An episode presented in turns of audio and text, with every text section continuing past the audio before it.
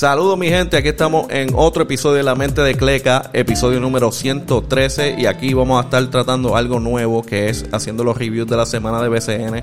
Eh, vamos a hablar un poquito de NBA también y tenemos aquí a Jorge Villafañe con nosotros de nuevo para hablar de todo eso. ¿Cómo estamos Jorge? Todo bien, ¿y tú? Buenas noches. Bien, bien, bien. Hasta aquí vamos a empezar con lo que es el play ¿verdad? Porque el el playoff está a punto de empezar y acabamos de ver una sorpresa ah, en lo que fue el play-in. Eh, uno no, no, necesariamente fue una sorpresa, eh, lo que no se sabía es cómo iban a, venir a jugar. Era específicamente los Nets, ah, que jugaron contra los Cavs, que era tremendo equipo joven, ¿verdad? Que está empezando a, a poder moverse un poquito más adelante de lo que han hecho en los últimos años. El juego terminó 105 perdón, 115 a 108. Eh, los Nets jugaron tremendo y en verdad, eh, jugando así, yo creo que le dan miedo a cualquier equipo, de sea hasta el primer seed hasta el último. Todo el mundo le tiene que tener miedo a los Nets. Todo depende de cómo ellos van a trabajar en estos días, ¿verdad? Porque uno nunca sabe con, con ellos, siempre pasa algo, siempre hay drama. Eh, te lo dejo a ti, Jorge. En verdad, eh, eh, para mí ellos, ellos dan miedo. Pues mira, sí, la realidad es que yo vi el juego y el score yo creo que no hace justicia como se vieron los Nets. se acabó por 7 puntos, pero los Nets dominaron el juego cómodamente. en efecto, sí, es un equipo que si no fuera por las lesiones, los jugadores que estuvieron fuera hubiesen sido un top seed team en la conferencia y se notó eh, contra Cleveland. Aún así, Cleveland jugó sin Jared Allen, eh, que está jugando hoy en el, en el juego de eliminación. Eh, pero sí, yo entiendo que Brooklyn debe estar en la conversación posiblemente de, semifinal o final de la conferencia, porque es un equipo sólido y se notó en el primer juego del play-in con Kyrie Irving jugando, Kevin Durant jugando. es un equipo bien incómodo de defender y tiene mucho talento alrededor de, su, de sus superestrellas. Sí, y en, verdad eso de Jared Allen, que salió la noticia hoy que, iba a poder jugar, eh, fue algo que pues, obviamente con los Nets le hizo mucha falta. No creo que, iban a poder con ese dúo asqueroso de, de eh, Kyrie Irving y Kevin Durant, especialmente cuando Kyrie Irving está jugando de la forma que está jugando, que yo digo que está a otro nivel. Y para colmo, pudo descansar la mayoría de la temporada por lo de la, no, quererse hacer vacunar y eso, jugó part-time. se puede decir que él es de los más nuevos que está en, cuerpo a todos los demás, porque yo imagino 82 juegos, la mayoría tienen que estar ya metiéndose shots de cortisona y qué sé yo, qué, más se tienen que estar metiendo. Eh, una cosa importante, ¿verdad? Que ahora mismo están jugando eh, los que perdieron, están jugando la segunda ronda de lo que es el el playing, ¿verdad? Y esto es una mezcla de, de, la posición 10 y 9, el que ganara de ahí y entonces el que perdiera de, de 7 y 8. Entonces, ahora sí, eh, ahora mismo se encuentran jugando eh, Atlanta Hawks y los Cavs.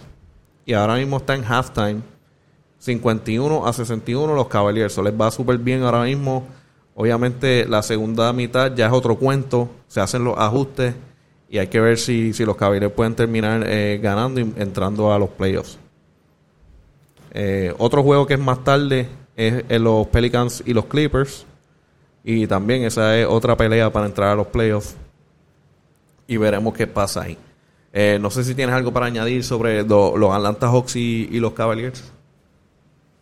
Mira, en realidad Atlanta tuvo un solo juego menos de diferencia a Cleveland eh, pero Cleveland estuvo mucha, la gran parte de la temporada con mejor récord que Atlanta. Eh, y es un juego. Es suerte y verdad en el aspecto de cómo tú vengas jugando, o hacer un buen scouting report. si estás en ritmo, si no estás en ritmo, eso tiene que ver.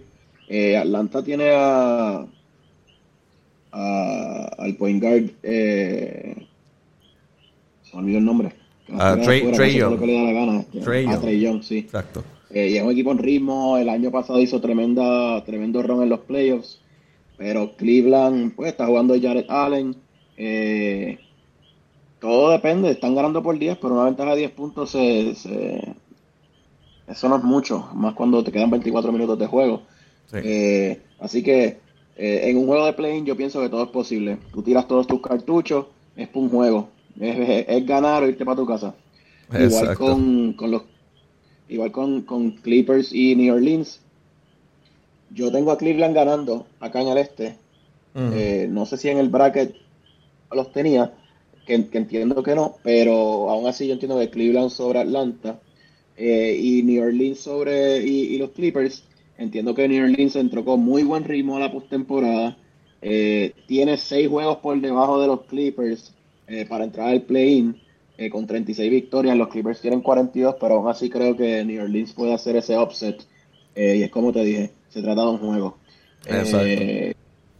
los Clippers han tenido muchas lesiones, han tenido ups and downs. Yo creo que New Orleans se ha mantenido un poco más acoplados, CJ McCollum, Brandon Ingram, hasta José Alvarado está haciendo sus cositas.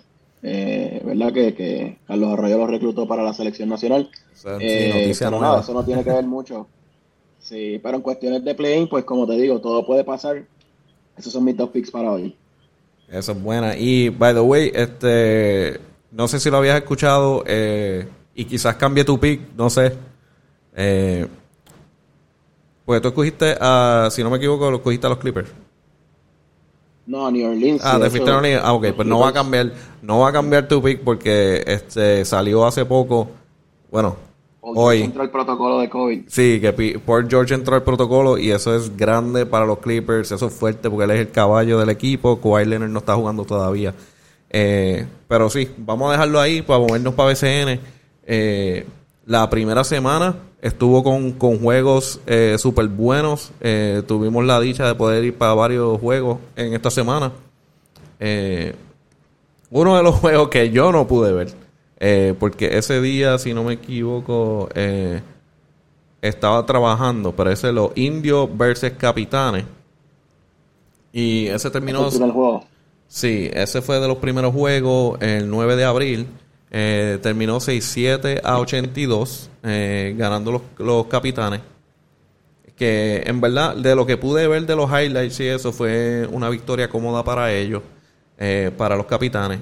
Y de los, como dice, los high scores del, del juego fue Chris Gastón con 17 rebotes, perdón, 17 puntos, 17 rebotes.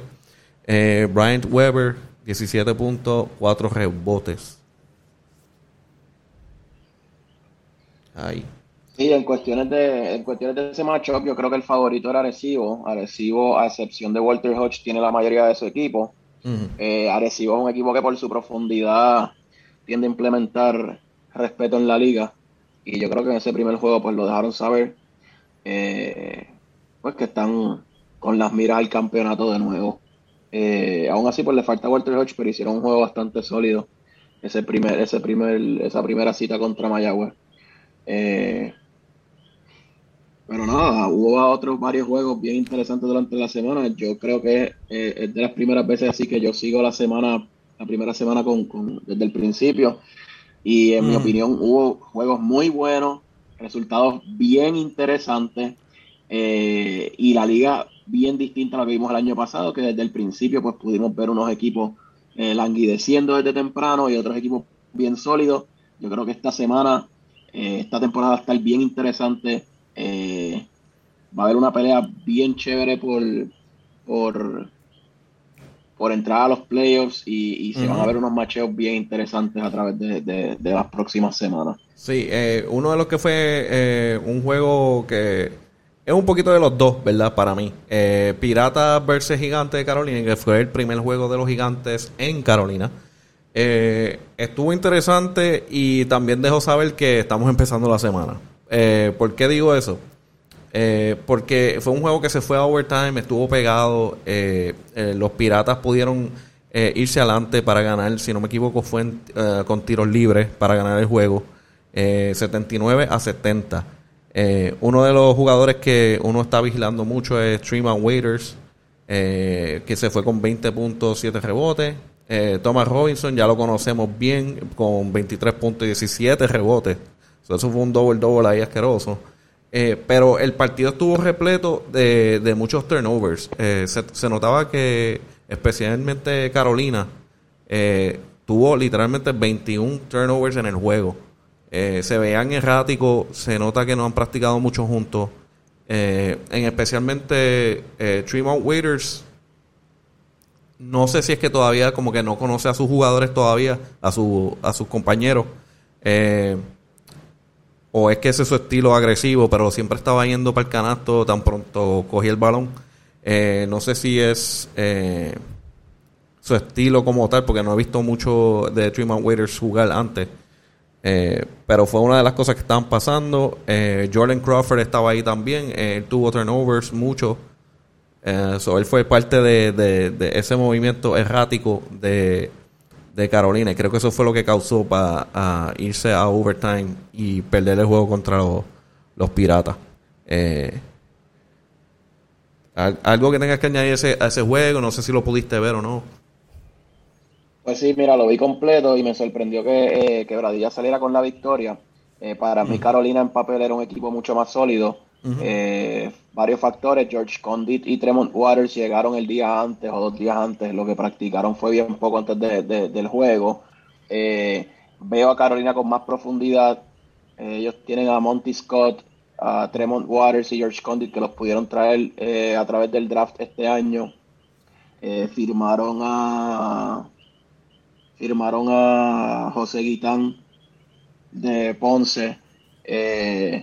Tienen a Leo Aril y a Carlos González de coaches que son excelentes. Eh, y el contraste eh, de Quebradillas. Eh, Quebradillas, pues obviamente firma a, Robinson, a Thomas Robinson, que jugó en Santurce la temporada pasada. Yo creo que es de los mejores centros que hay en la liga ahora mismo. Puso los números, un tipo solidísimo. Pero Quebradillas tiene algo que necesitan resolver y es que no tienen point guard. un equipo sin armador cuesta arriba. Porque simplemente no tienes cómo montar tu juego, cómo implementar tu ofensiva. Aún así, Quebradilla logró sacar ese juego y dos días después o un día después, eh, creo que fue un back-to-back actually, fueron a, en, su casa contra Macao y de igual manera un juego eh, bien reñido en overtime y lo logran ganar. Eh, así que dan un palo bien interesante porque pues demuestran, le dan a Carolina la tarea de trabajar un poco eh, pero yo creo que es acoplamiento. Con dos o tres prácticas con los jugadores nuevos, pues es, difícil. Eh, pero aún así, Quebradilla dio un golpe duro y, oye, se pusieron con dos victorias arrancando el torneo con un equipo que claramente le hace falta un armador. Eh, así que fue, fue, fue, ese weekend fue bien interesante, por lo menos para Quebradilla. Eh, ya en ese aspecto, ¿verdad? Lo, lo, próximo que le pasó a Quebradillas pues, fue que, perdieron por 29 puntos contra eh, Guaynabo el miércoles. Sí, eh, lo cual yo, yo creo que obviamente va a resaltar quizás qué está sucediendo. Pues mira, yo creo que es evidente que les hace falta un point guard. Yo no pude ver el juego, pero ya una derrota de esa cantidad de puntos, pues eh, comienza a establecer preguntas. Aún así, un récord de 2 y 1 no está mal si se hacen los ajustes temprano en la temporada. Sí, e, ese, ese juego que mencionaste, ¿verdad? El segundo juego que fue de, los de, los de los Mets contra los contra Piratas. Eh, me imagino que le dejó ver eh, los defectos que, que, tienen que cubrir eh, los Piratas, que específicamente, como tú dijiste, es el point guard. Si no me equivoco, están, ya están esperando a alguien que todavía no, no ha llegado a, a la liga. So, se ve que este problema se va a resolver los, no tengo el nombre, pero eh, tengo entendido que viene. Eh, es, Gary Brown. Gary Brown, Guard de quebradilla. Ellos, lo tuvieron por cambio. Eh, pero yo no sé cuándo llegue Gary. Ah. Y entiendo que. entiendo. La información que, que, me, que me llegó es que llega de, de una a dos semanas. Okay. El problema es que. Está fuerte. Con, sentido. Sí, con sentido de urgencia tiene que llegar en una o dos semanas. Porque en una o dos semanas pueden haber de cuatro a seis juegos o cuatro o cinco juegos. Eh, y pues todo depende, te tienes que ir posicionando temprano en la temporada. Eh, y en lo que se acopla eh, uno o dos juegos. Claro, le, les hace falta Gary eh, para que ellos puedan empezar a, coger ritmo temprano en la temporada y no les cueste más arriba en los playoffs. Sí, yo tengo entendido que ese juego, este especialmente de los Mets y Piratas, fue algo que pues el coach eh, tomó como que aprovechó del momento, ¿verdad? Que no tienen point guard como tal y quizás le pusieron una presión más fuerte para causar ese déficit, ¿verdad? Tan grande de, de 100 a 71. Eh, los Mets van eh, por ahora van bien, pero no, no, han jugado mucho en esta semana. Los Piratas, pues, tuvieron la, la, la, mala racha de que tuvieron que jugar tres juegos en una semana. Y yo entiendo que también eso fue parte del problema jugando contra los Mets, porque fue el, el, el tercer juego para ellos dentro de, de, menos de una semana. Que me imagino que también eso, eso en el cuerpo de ciertos jugadores eh, se empieza a sentir. Sí, no, definitivo. Eh, ahora mismo los Piratas están segundo en la división A, en la sección A, eh, con un récord de 2 y 1, y los Leones de Ponce están con un récord de 2 y 1 también primero. Así mm. que fuera de, de, esos dos equipos en la sección A, el próximo equipo con dos victorias sería Fajardo, que es el líder de la sección B. Así que para efecto y verdad, eh, Quebradilla está por lo menos terminó la, la, la, la, semana con un buen con una buena posición. Sí, sí, y, y entonces hablando de eso, ¿verdad? Este podemos voy a hablar un poquito más de Fajardo, pero en el momento eh, podemos hablar de Santurce de Quebradilla, perdón, Santurce, Santurce, eh, los cangrejeros de Santurce, en el cual eh, nosotros tuvimos la oportunidad de poder ir a, a, los dos juegos que fueron back to back. pudimos ver que eh, uno de los que está empezando. Eh, vimos a, los refuerzos, en, especialmente, no lo estoy, no, no me acuerdo cómo decir el nombre, pero la, la Visier. Scarla Visier. Sí, sí Scarla Visier. Eh, se, nota que va a ser un tremendo jugador para ellos. Eh, se decía que los Claver no iban a jugar y eh, parece que por ser la, el inicio de la temporada decidieron jugar. algo que ya para el segundo juego no, no, no vistieron, entiendo yo. Eh, o por lo menos uno de ellos. sí, eh, Jean Clavel tuvo una operación reciente de la rodilla y él está en, time management. Por eso fue que jugó el primer juego contra Guayama y el segundo no. Eh, Gilberto, entiendo que estaba, eh, que sí estaba listo para jugar, no jugó en el primer juego y jugó en el juego de ayer contra Fajardo. Eh, algo bien particular, eh, Santurce gana el primer juego contra Guayama. Lograron implementar su juego, se vieron muy bien. Scarla Visier se ve que va a ser un, muy buen jugador en la liga, va a poner buenos números. Eh, Rakim Christmas no lo hizo mal en el primer juego. Sin embargo, en el juego de ayer solo jugó 7 minutos, casi 8, lo cual me estuvo extraño. Yo no, no pude ver si salió por lesión o por qué razón. Eh, pero ya ayer, por lo menos que, que que sufrieron la derrota contra Fajardo, por lo menos te puedo comentar que la falta de Rakim eh, defensivamente y ofensivamente pues les costó un poco, porque Davon Jefferson eh, prácticamente fue dueño y señor de la pintura en el día de ayer. Eh, aún así creo que Santurce lució muy bien. Viene con más energía. Un equipo que... Algo, algo que noté, este, esta, esta temporada no funcionó obviamente contra Fajardo, pero se ve que tienen más energía en defensa. Eh, algo que no se veía la temporada pasada.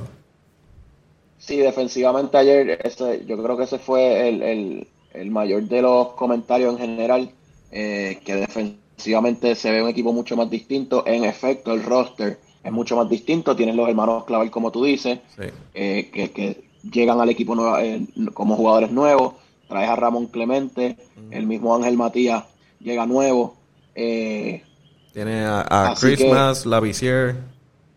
Traes a Christmas y a la Visier, que yo creo que son dos muy buenos refuerzos. Eh, y estás viendo un equipo de Santurce eh, como resultado bien distinto. Yo creo que, verdad, obviamente siempre el concern va a ser los dos gares que están en, edad, pero yo creo que tanto Philly como José Juan hicieron excelente labor liderando el equipo eh, en ambos juegos. Sí, una, una cosa que noté y eh, en el juego parecía que Barea jugó pocos minutos y fueron más en la primera mitad después cuando me pongo a verle el stats, él prácticamente hizo casi lo mismo los dos juegos. Eh, jugó 20 minutos el, primer juego y casi 21 con par de, par de segundos en el segundo. Anoche, sí. Sí, y, pero anoche se sintió que él estuvo más en el juego al final que, que el primero. Quizás fue algo en el cual eh, empujaron la mayoría de los minutos del primer juego para la primera mitad y después lo descansaron un poco más al final para poder, ¿verdad? Jugar ese back-to-back, entiendo yo.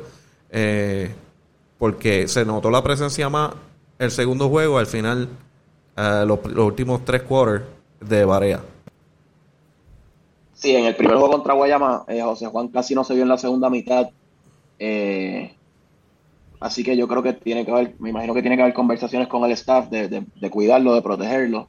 La realidad es que con, con Guayama Santur se dominó el juego bien temprano. Yo creo que estuvieron, llegaron a estar por 20 puntos arriba. Así que eso le da, le da al coach, que en este, en este caso fue Carlos Calcaño, le da la oportunidad de sentar a sus jugadores veteranos eh, y descansarlos, porque en efecto eh, eh, no, no van a aguantarte la misma cantidad de minutos que te va a aguantar un, muchacho más joven de la liga. Pero sí, como quiera, jugó veintipico de minutos. Eh, y ayer, pues sí, se vio más tiempo en cancha.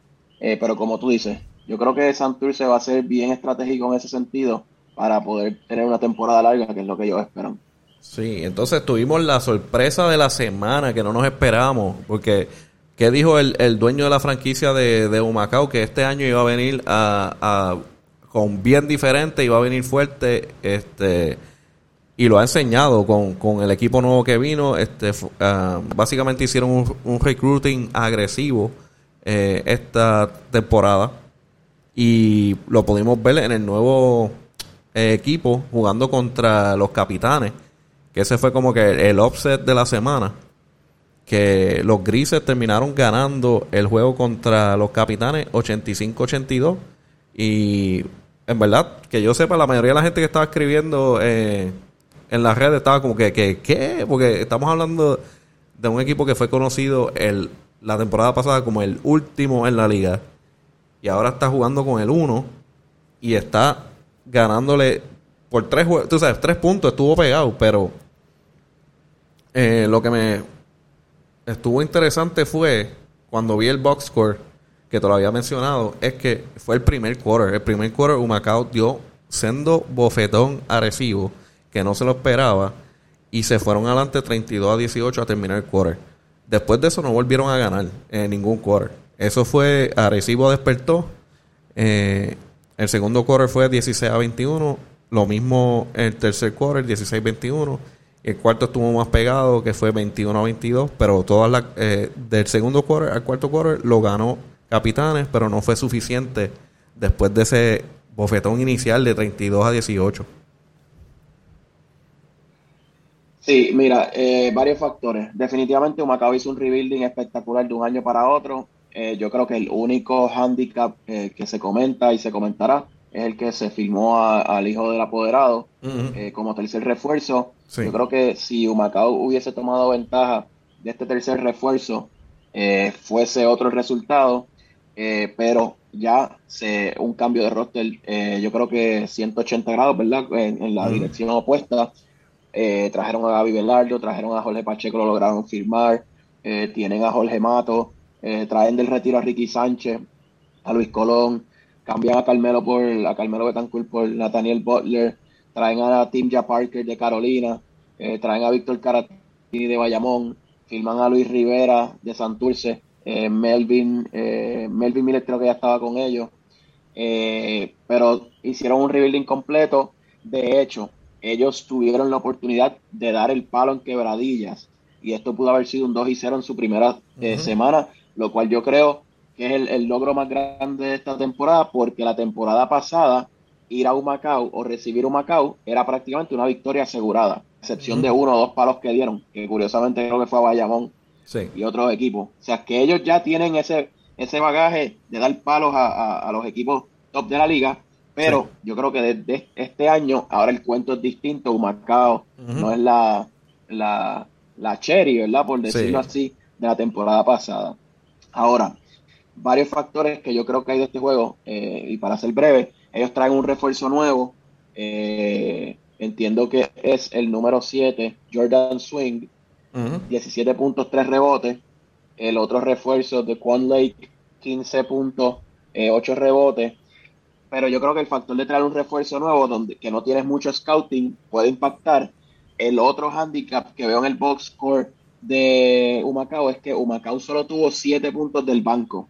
Humacao no tiene puntos del banco y eso va a ser bien pesado en la temporada porque cuando los equipos empiecen a ajustar el scouting, tú no tienes puntos en el banco, ¿a quién vas a recurrir cuando eh, defensivamente te comprometan a tu equipo? Eso creo que es algo en lo que Macao va a tener que, estudiar porque se, ¿verdad? viendo el roster, no veo muchos puntos en el banco de Macao y tú necesitas tener claramente, ¿verdad? Un sexto, séptimo hombre que te pueda proveer unos puntitos extra. Eh, hay que señalar también que, que, Humacao perdió en quebradillas sin Gaby Velardo, sin Ricky Sánchez. Eh, todavía no tienen a Georgie Pacheco. Y Luis Colón no jugó aquel juego, que jugó solo tres minutos contra, contra Arecibo, pero jugaron mermados contra quebradillas. Aún así perdieron en overtime y sacan esta victoria eh, contra Arecibo, que definitivamente es un boost mm. a, a su cómo es a su, a, su, a su motivación en la temporada. Sí, exacto. Especialmente, eh, obviamente hay que cogerlo como algo positivo porque eh, son competitivos. Eh, fue competitivo el juego. obviamente hay que tomar en cuenta en que el, el capitán de los capitanes, Walter Hodge, no estaba en el juego. Eso, eso es algo que pues afecta mucho en, en la circunstancia de cómo va a terminar ese juego pero jugaron súper bien. Se nota que se nota que este ese equipo de los Grizzlies estuvieron practicando más que los demás. Eh, como que hicieron en cuenta de que vamos a enseñarle de que ese año pasado no existe y vamos a hacer un equipo nuevo porque se veía el movimiento entre ellos eh, que estaba más eh, fluido no era errático como ciertos otros equipos que como que todavía no te conozco no sé cómo tú te mueves cuál es la jugada de los equipos porque acabo de llegar eh, eso no se vio mucho ahí. Ellos tenían más movimiento en las movidas de ellos, especialmente eh, buscándose también en la jugada. Eh, hubo mucho de eso en el primer quarter, que cogieron a Arecibo desprevenidos y muchos de los pases fueron para la pintura. los pudieron coger de sorpresa. Y eso, eso fue algo interesante en verlo. pero ahora, ¿verdad? Moviéndonos a los que están, de los que están adelante y tuvieron una buena semana, que están 2 y 0, es Fajardo los cariduros, que también fue parte del segundo juego de Santurce, que pudimos ir para allá. Eh, vimos eh, los cariduros le dio problema a Santurce y se llevaron la victoria, eh, 75-89. Llegó un punto que estaba casi casi a 20 a 20 adelante. Lo que pasa es que Santurce eh, pudo por lo menos anotar un poco más, pero estaba estaba fuerte, especialmente, mira, el tercer quarter, eh, Santurce solo pudo anotar 14 puntos y Fajardo se fue con 25 en el tercer quarter. Ellos, básicamente, ellos ganaron eh, del primero al tercer quarter y el cuarto se quedaron empate 19-19. Um, so, ellos jugaron muy bien. Eh, obviamente, Earl Clark es alguien que le va a dar problemas a cualquiera. Y si no, si busco aquí, déjame ver, Eric Clark se fue con 13, puntos. y 12 rebotes. 13 puntos y 15 rebotes. A 15, sí. O sea, que fue algo fuerte. Entonces, Alex Abreu también, 14 con 3. Y creo que 8 asistencias, si no me equivoco.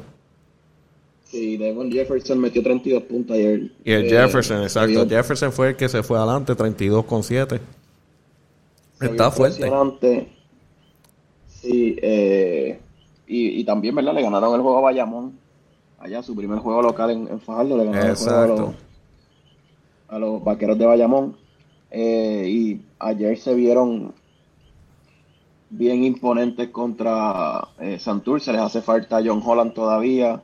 Guillermo Díaz. Otro problema, John Holland. Pero, sí, definitivamente. Y, y, y como te dije, eh, Clark y Jefferson pues metieron 45 puntos entre ellos dos.